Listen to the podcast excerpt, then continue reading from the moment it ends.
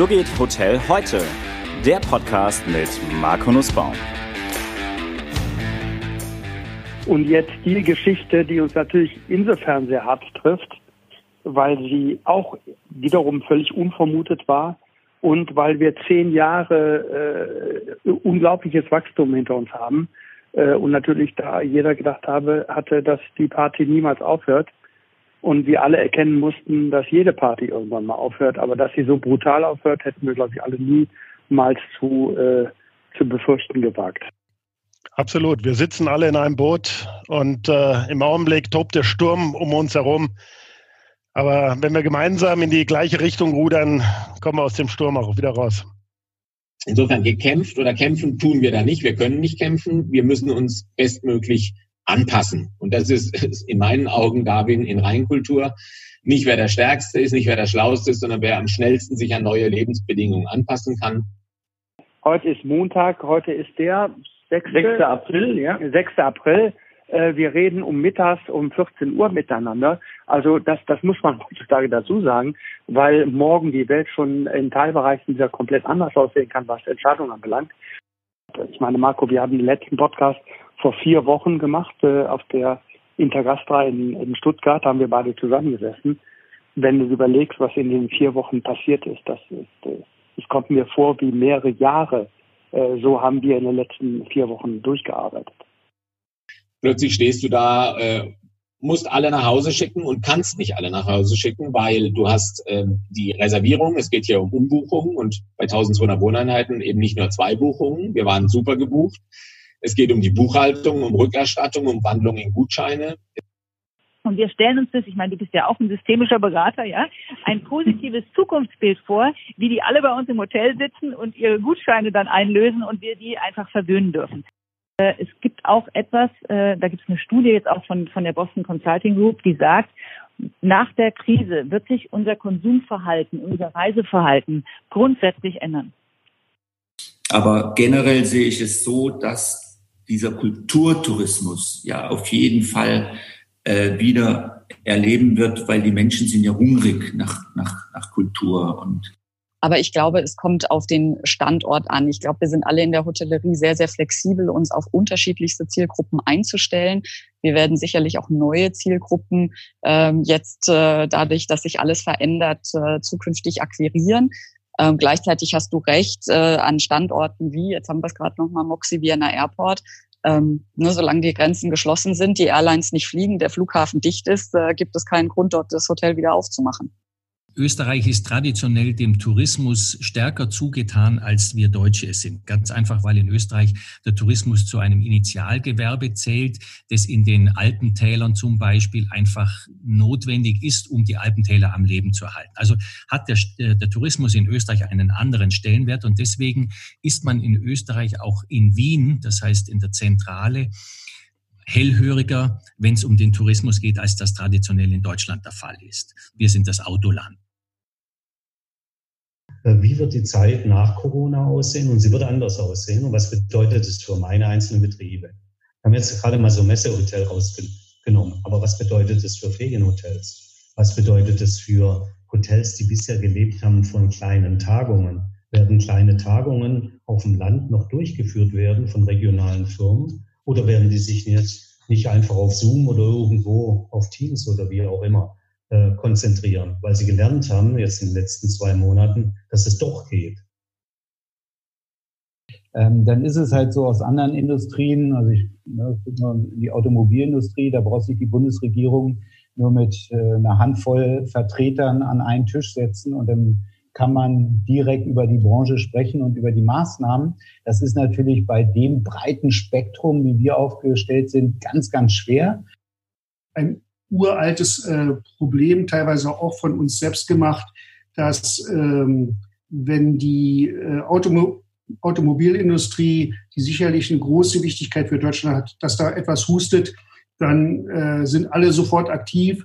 Hotellerie ist und Tourismus ist nach wie vor obwohl wir nicht wesentlich weniger Mitarbeiter als die Automobilindustrie haben, die Wertschöpfung groß ist, wichtig fürs Land ist, bla bla bla, alles bekannt ist. Aber wir haben insofern da in der politischen Aufmerksamkeit noch einiges weiterzuentwickeln. Ich glaube, da sind wir noch lange nicht am Anschlag. ich glaube, das ist auch eins meiner Learnings. Wir müssen einfach sehen, dass wir mehr Organisiertheit hinkriegen in der Branche, um dort auch für alle zum Nutzen äh, besser auftreten zu können. Das ist für mich eins schon heute, wo ich sage, da müssen wir unbedingt dran arbeiten und gar nicht so viel über Beiträge und dieses und jenes reden. Lobbyismus ist etwas, was selten einen schnellen Effekt hat, sondern das ist ein beharrliches Arbeiten an Themen, die manchmal völlig, völlig sperrig und unsexy sind, die aber als Rahmenbedingungen für uns, für die gesamte Branche immens wichtig sind. Was, war denn, was waren denn deine Beweggründe zu sagen, ich möchte mich aktiv im Hotelverband äh, engagieren? Ähm, äh, A, der Austausch. Ähm, ich glaube, alleine ist man immer dümmer wie in der Gemeinschaft. Ähm, äh, da kann man immer, immer mehr lernen. Ja, da gibt's einfach Profis, die, die, ne, der eine kann das besser, der andere das, äh, das besser. Eben auch Markttrends verstehen, ähm, äh, einfach die, die, die offene Diskussion auch führen. Und da muss man ja gar nicht einer, einer Meinung sein. Ja, bleibt zu hoffen, dass äh, der viel zitierte äh, oder dass die viel zitierte Solidargemeinschaft etwas ist, an das sich alle äh, nach der Krise auch erinnern, dass sich auch dort ein bisschen ein Wertewandel einstellt. Denn wenn ich heute Mitgliedschaften pflege in einem Verband, dann gibt es da die zwei, da gibt es IAA und DEOGA. Äh, und da sollte die Kraft der Branche liegen. Und äh, bin insofern extrem dankbar, in dieser Branche zu arbeiten. Und ich will das, was du am Anfang gesagt hast, wie dankbar du für den Verband bist, will ich aber gerne auch mal zurückgeben. Der Verband ist nichts ohne engagierte Mitglieder und ganz besonders nichts ohne die, die dann auch noch Zeit äh, und Energie und einiges aufwenden im Ehrenamt und versuchen für die Kollegen etwas zu erreichen. Wenn man da so starke Mitstreiter hat und was bewegen kann, das motiviert enorm. Wir kriegen das jedes Mal bei unserer Vorstandssitzung mit und wir können es ruhig mal hier sagen. Manchmal haben wir das Gefühl, wir haben irgendwie so eine leicht masochistische Ader, wenn wir einfach mitkriegen, mit welchen Sachen wir gerade auf EU-Ebene von der Gesetzesseite her konfrontiert werden. Und ich glaube, wenn die vielen, vielen tollen Kollegen, die wir haben, dass wir mitkriegen würden, welche Instanzen es gibt, kleine, überschaubar, aber doch wesentliche Instanzen, die versuchen, diesen Abwehrschirm aufzubauen, damit wir einfach das, was wir lieben, mit den Gästen, für die Gäste zu arbeiten. Äh, ich glaube, dann würden die wesentlich mehr Verständnis für unsere Netzwerkarbeiten haben und würden uns mehr unterstützen. So stimme ich mit dir blind auch überein. Ich bedauere es, dass wir nicht mehr Zuspruch gerade auch von den Großen bekommen was wir von Verbandswegen sehr stark kritisieren. Wir haben keine einheitliche Lage, sondern wir sind ja föderal aufgestellt. Jedes Bundesland hat äh, sehr unterschiedliche Gesetze. Jeder Landkreis, jede, jede Stadt, jede Gemeinde hat mehr oder weniger jetzt andere äh, Regeln, die raus sind. Und das macht einen als jemand, der jetzt in ganz Deutschland vertreten ist, absolut wahnsinnig. Wir sind tagtäglich mit dem Thema so befasst, dass wir klar die Liquiditätsplanung, die Gespräche mit den Banken, die Gespräche mit den Ministerien führen, aber parallel versuchen, alle möglichen Szenarien, die uns einfallen, in Zusammenarbeit mit Partnern vor Ort, wie der Stakeholders, um festzustellen, wie können wir die Zukunft gemeinsam gestalten. Und das geht nur gemeinsam. Und da sind wir wieder bei dem Netzwerk, da tauschen wir uns aus, um zu sagen, prima, das funktioniert, Deswegen freue ich mich auch riesig, dass ich die Chance habe, heute so ein paar verrückte Ideen von uns hier im Podcast präsentieren zu können. Ein Freund von mir, äh, der, der äh, Richter ist, sagte, ihr Unternehmer steht eigentlich immer mit einem Bein im Knast, ähm, weil ihr die vielen Regeln, an die ihr euch halten müsst, gar nicht kennen könnt. Immer wieder überrascht, mit was für einer Flut von Regulierungen man uns eigentlich ähm, herausfordert oder auch zum Teil überlastet es, es ist wirklich manchmal ernüchternd, wenn man immer sieht, äh, der, der, irgendwie ist der Unternehmer immer das Feindbild, vor dem alle Welt geschützt werden muss. Und äh, ich glaube, das ist ein bisschen äh, einfach eine Reaktion. Man will den ultimativen Schutz für alle möglichen Leute kreieren und kreiert dabei so viel äh, ja, Verwaltung und ja, ich habe es also sagen wir mal, ein bisschen aufgegeben, jede einzelne Maßnahme wirklich zu hinterfragen. Okay. Manchmal natürlich schon die Logik nicht so ganz klärt. Warum darf man in Bayern zunächst die Gartenwirtschaft bis 20 Uhr geöffnet haben und innen drin dann bis 22 Uhr? Hm. Hm. Kann man nicht so ganz verstehen. Da gab es dann in Augsburg auch ein Urteil, das dann sofort mit, mit sofortiger Wirkung erteilt wurde, dass natürlich die Gartenwirtschaft auch bis 10 Uhr geöffnet sein, das heißt 22 Uhr geöffnet sein darf, wenn innen bis 22 Uhr ist. Also nicht alles war immer ganz schlüssig. weil es ist ja wirklich so, wir, wir dürfen nicht das Hotel voll auslasten, haben aber durch die Hygieneanforderungen höhere Kosten. Und wenn jetzt die Preise senken, also wenn jetzt irgendwelche Leute anfangen, die Preise zu senken, dann ist das ja eine Katastrophe. Und gepaart dazu brauchen wir, glaube ich, als Branche oder auch aus den Hotels heraus eine Kommunikationsstrategie. Denn wenn ich mit Leuten spreche, die jetzt nicht aus der Hotellerie kommen, die mhm. sagen immer, na ja, warum soll ich jetzt den vollen Preis bezahlen, wenn ich kein Frühstücksbuffet habe, wenn ich den Wellnessbereich nicht nutzen darf und sowas alles. Da erwarte ich einen reduzierten Preis. Das heißt, mhm. wir sind eigentlich in so einer Situation, wo wir sagen, ha, der Gast erwartet wieder einen reduzierten Preis. Wir müssen aber eigentlich mehr werden, um überhaupt ein bisschen wirtschaftlich zu arbeiten. Also eine wahnsinnige Herausforderung für uns momentan. Wir dürfen alle versuchen, so gut wie möglich unseren Gästen zu erklären, was wir da alles tun und äh, dass wir es in ihrem Sinne tun und äh, deswegen der, der, der Preis, wie er ist, auch hoffentlich gerechtfertigt ist.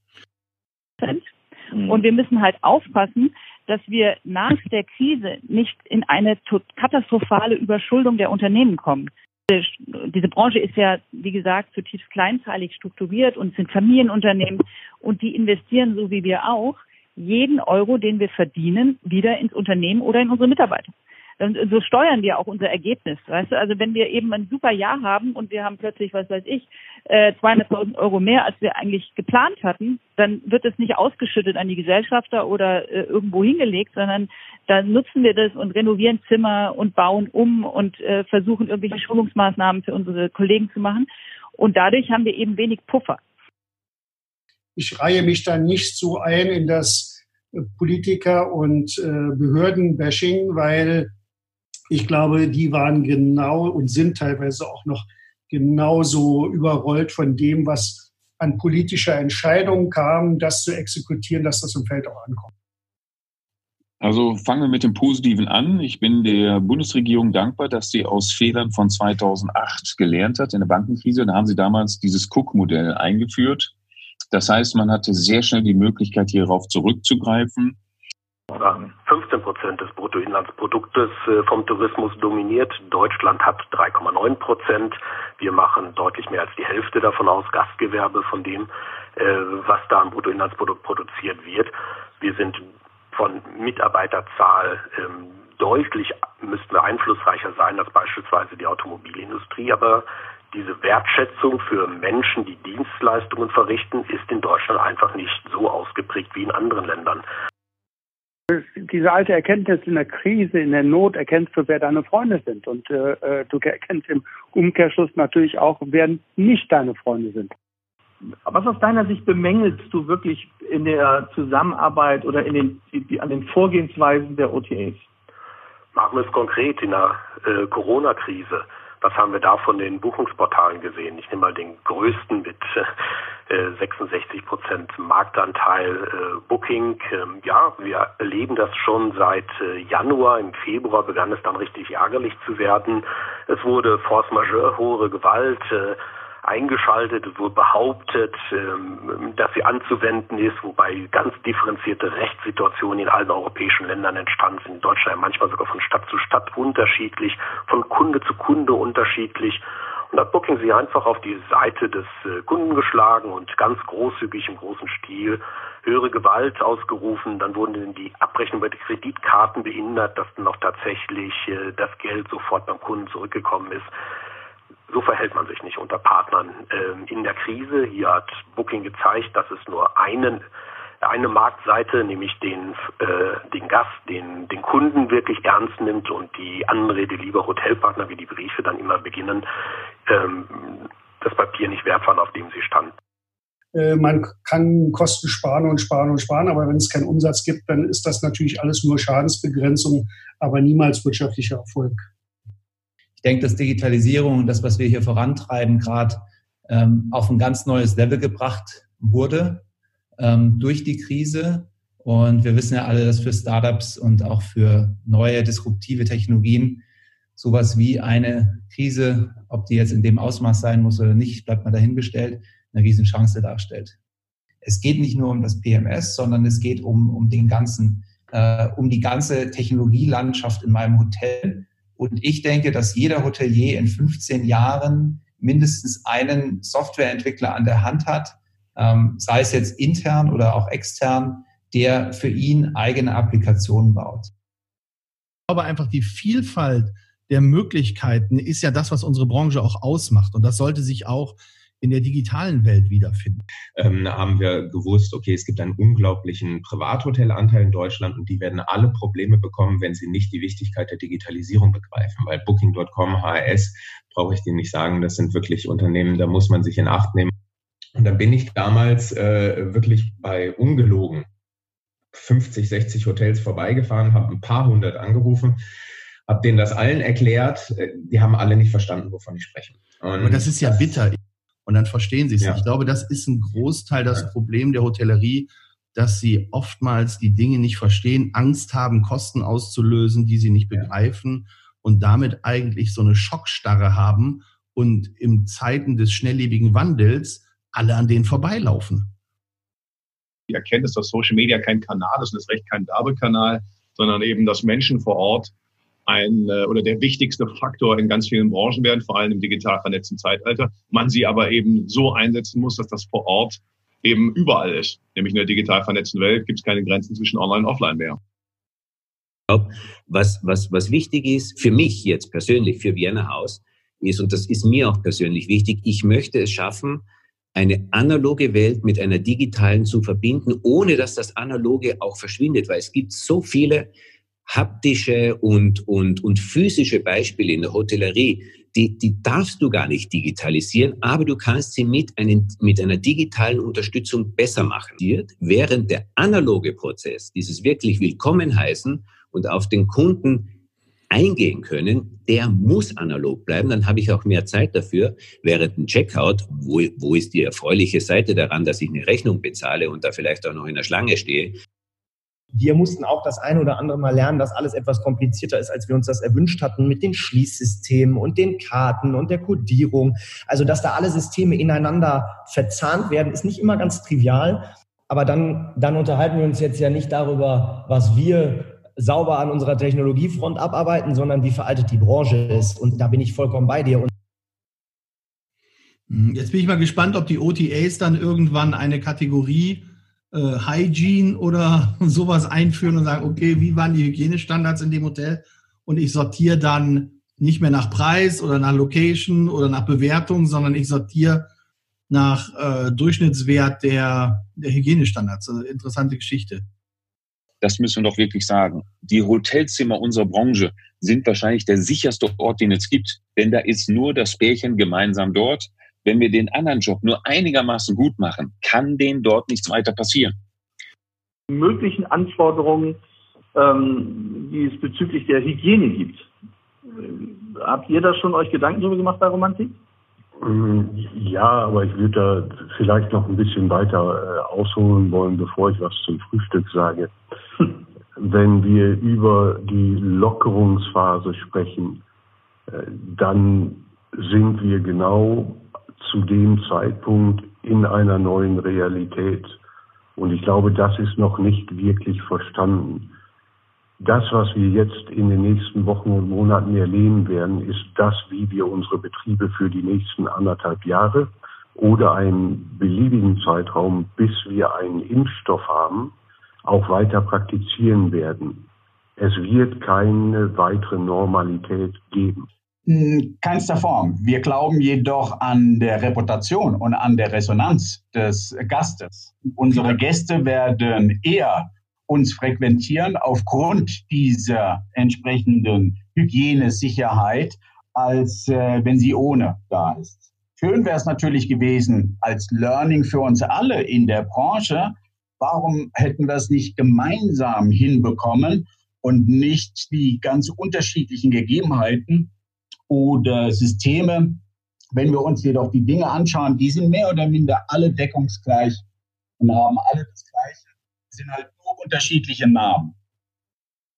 Weil Hotels eben unterschätzen, wie viel Wäsche man ständig ähm, aussortieren muss, ähm, weil sie kaputt ist, weil sie äh, dauerhafte Flecken hat und, und wie viel Wäsche man nachkaufen muss. Du kannst aber in Deutschland auch Bettwäsche kaufen, die wahnsinnig toll aussieht, aber nach dem 20. Waschen auseinanderfällt. weil sie eben nicht für industrielle Bearbeitung geeignet ist. In meinem Alter kannst du noch gut davon leben, wenn du die Ohren offen hast und die Augen offen hast und die Ideen von anderen Leuten wohlwollend dir zu Gemüte führst. Und dann ziehst du deine Lehren raus. Kann ich, ich bin zutiefst berührt und wir, auch meine Eltern und ich sind zutiefst berührt von dem, von der Loyalität, von der Solidarität äh, unserer Kollegen, die zum Teil eben, wie gesagt, schon seit Jahren, Jahrzehnten bei uns sind und auch von unseren Gästen. Das ist, du, ich, ich kriege hier Briefe, ich habe bestimmt schon seit vier Wochen, seitdem die Krise angefangen hat, 200 äh, E-Mails beantwortet und Briefe beantwortet.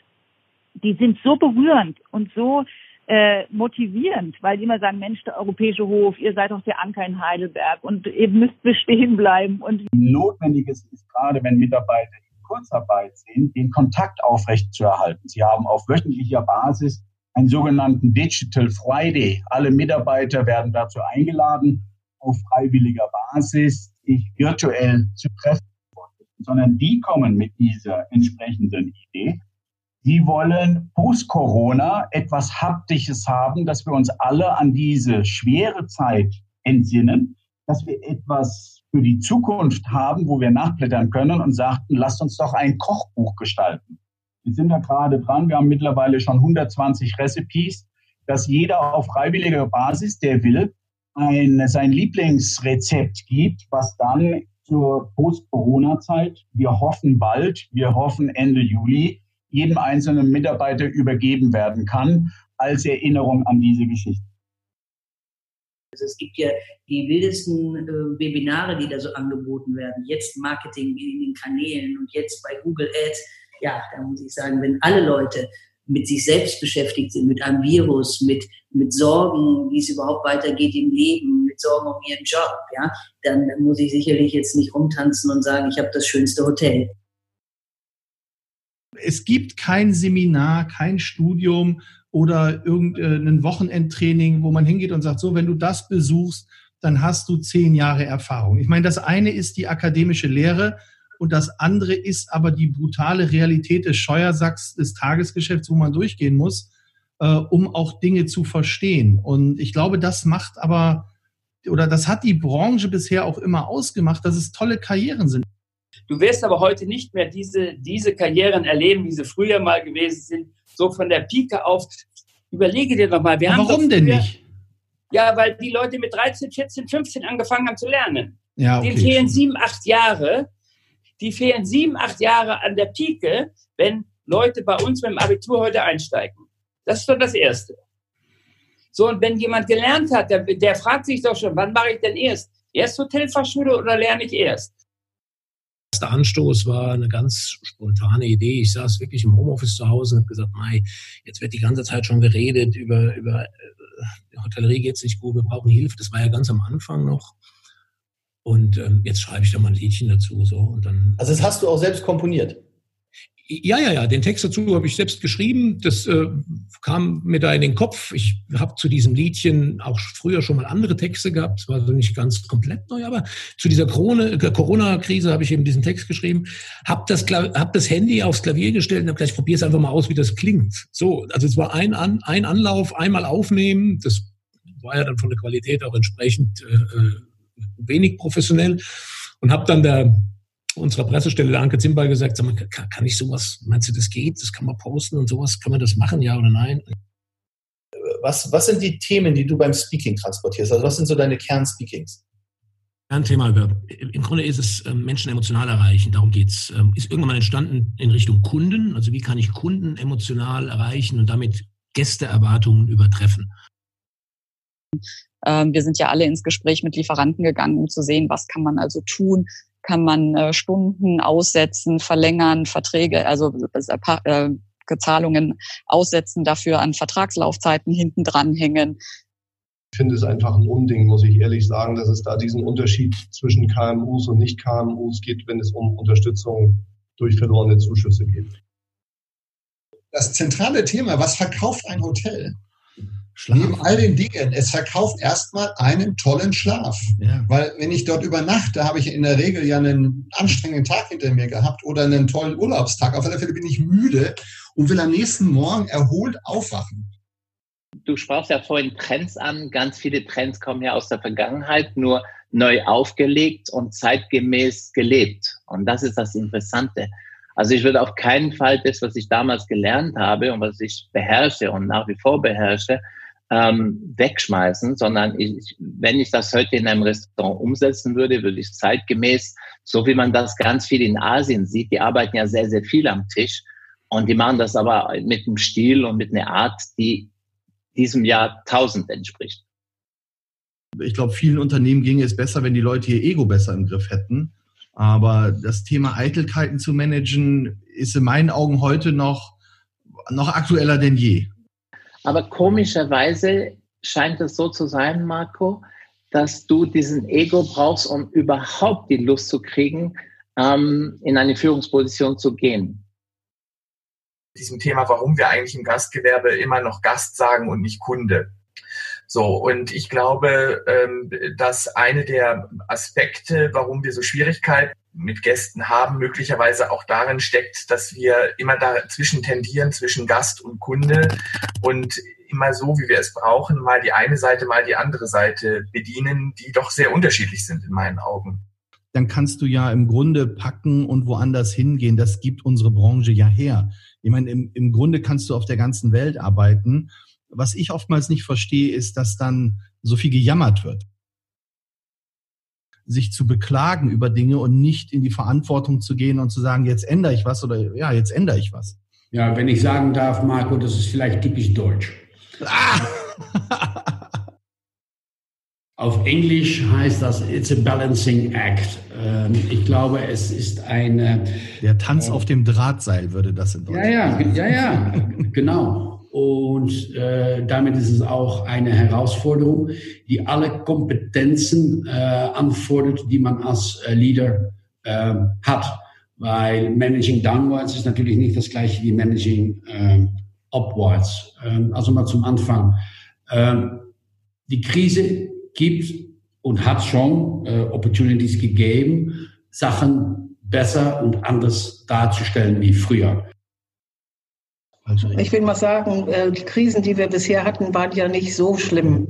Ja. Also man hat sparen müssen natürlich und auch ähm, jetzt 2009 äh, nach Lehman, da ging es ja auch ziemlich schwer weiter hier in der Hotellerie. Wir haben ja alle gelitten. Aber so wie wir jetzt leiden, das habe ich in meinem Leben noch nicht erlebt. Das war wohl vor 100 Jahren das letzte Mal bei der Weltwirtschaftskrise ja, bin im Hotel groß geworden, wollte eigentlich nie ins Hotelfach, weil, äh, ja, wenn du als Kind in so einem Hotelbetrieb bist, das ist spannend, das ist aufregend, aber es hat halt nicht nur positive Seiten, weil Eltern haben wenig Zeit, ähm, du bist irgendwie immer mittendrin, aber es hat eben halt auch den Vorteil, du lernst viele Leute kennen, es, es wird nie langweilig und wir konnten immer Leute mit nach Hause bringen, äh, ja, ich hätte was gesagt, zu essen war immer genug da und es passierte auch immer was.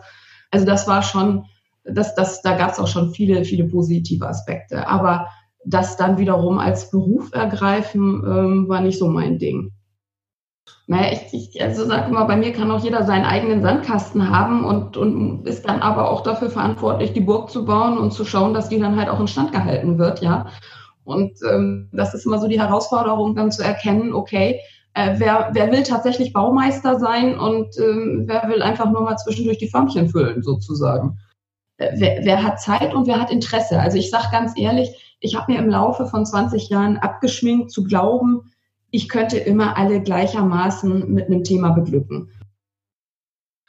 Ich sage ja immer, Corporate Life is about taking care of yourself, uh, not about creating things. So. Und jetzt bist du ja from taking care of yourself überspitzt gesagt, in Creating Things gegangen und bist in die Selbstständigkeit gesprungen. Wenn ein Unternehmen, ein Dienstleister, ein Anbieter jeglicher Art in allen Branchen seinen Kunden richtig gut zuhört, dann schafft er es auch, sie einzubinden und sich die Empfehlungen zu erarbeiten und nicht zu kaufen und viel Geld für Anschreiwerbung auszugeben.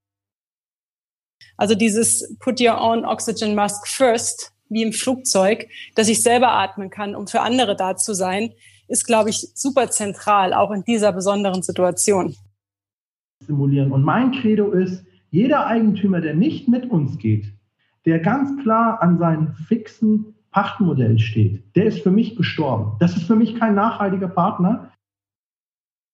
wenn man insolvent ist, darf man die Hilfe nicht beantragen. Aber wenn man die Hilfe nicht beantragt und bekommt, ist man insolvent. Ähm, wir tun uns natürlich in der Industrie schwer im Fünf-Sterne-Bereich, weil ich kann viele Produkte im Hotel nicht mehr nutzen. Ich bin eingeschränkt in meiner, in meiner Serviceleistung. Also ich mache mir sehr, sehr viel Sorgen für, für, um diese Hotels und wie wir die wieder äh, zum Laufen bringen und ähm, ähm, wie kann ich einen Preis von 300, 400 Euro die Nacht rechtfertigen äh, gegenüber einem Gast, wenn ich, äh, wenn ich äh, noch nicht mal mehr ein Frühstück anbieten kann in alter Form. Es gibt ganz klar keine branchenspezifische Hilfe.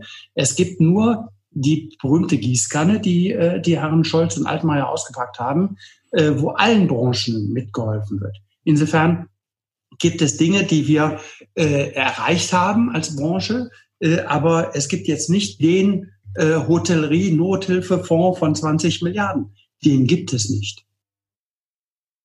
Du bist schon viel zu weit. Äh, du redest oh. über die Zeit nach Corona. Wir reden über die Zeit morgen, das heißt mitten in Corona, in der Entwicklung von Corona. Ja, okay, das gut. Thema, einverstanden. Das, das, Guter Punkt. Das, ja, das Thema nach Corona werden wir vielleicht in vier, fünf Jahren haben.